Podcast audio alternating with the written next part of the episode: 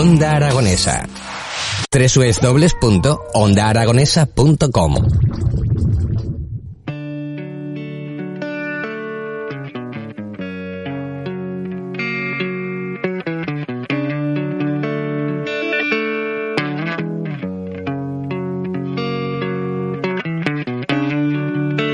Bueno, pues amigos, seguimos en las mañanas de Onda Aragonesa y es momento de irnos de viaje.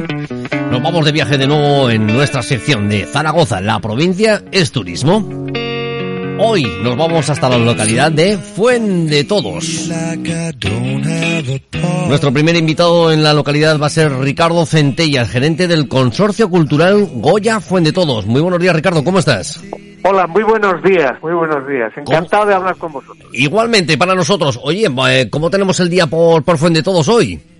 Pues hoy un día fresco, más fresco que en, que en Zaragoza, porque tened en cuenta que Fuende Todos está a mayor altitud que, que Zaragoza, están las estribaciones del sistema ibérico, pero eso, que puede parecer una desventaja ese clima, es una ventaja, porque una de las riquezas de Fuende Todos en la época de nuestro querido Francisco de Goya era la explotación de la nieve y el hielo para su venta en Zaragoza. En la época de Goya había casi 30 neveros eh, 30 neveros inventariados. O sea que fijaos la, la, riqueza tan importante que es. Y ahora mismo se está excavando y estudiando uno de estos neveros del siglo XVIII. bueno, pues eh, eh, todo, todo es bienvenido, ¿no? Incluso hasta el frío en, en estas épocas y en Fuente Todos, Cachinamar, qué bien. Efectivamente, porque es una fuente de riqueza, o era una fuente, perdón, de riqueza muy importante hasta la moderna tecnología de la refrigeración.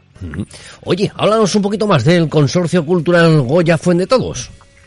Bueno, pues es una institución pública en donde está la Diputación Provincial de Zaragoza eh, rigiendo en su Consejo Rector y además pues el municipio de Fuente Todos y otros municipios de la, de la zona que tiene por una de sus principales finalidades el acrecentamiento y difusión de la figura de Francisco de Goya, que como saben todos nuestros oyentes, nació un 30 de marzo de 1746 en Fuente Todos, uh -huh. y además pues propiciar el, el, el, el, turismo, la difusión cultural, etcétera, del, del, del municipio donde nació. Y tiene tres, eh, tres puntales, tres pilares fundamentales, que son el Museo Casa Natal de Goya en Fuente Todos, la casa donde nació, uh -huh. Eh, las antiguas escuelas de Goya pagadas por Ignacio Zuloaga que están al lado del edificio y que hoy han sido convertidas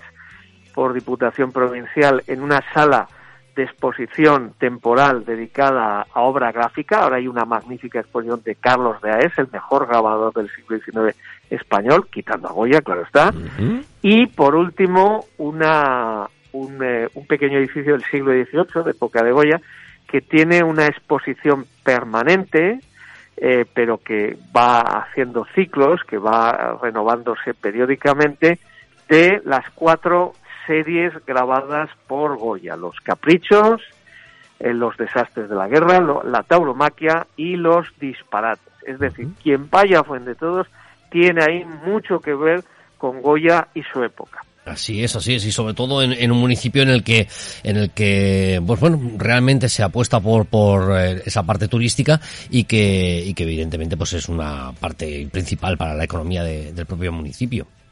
Efectivamente, recibimos una media. ¿Te está gustando este episodio? Hazte fan desde el botón apoyar del podcast de Nivos.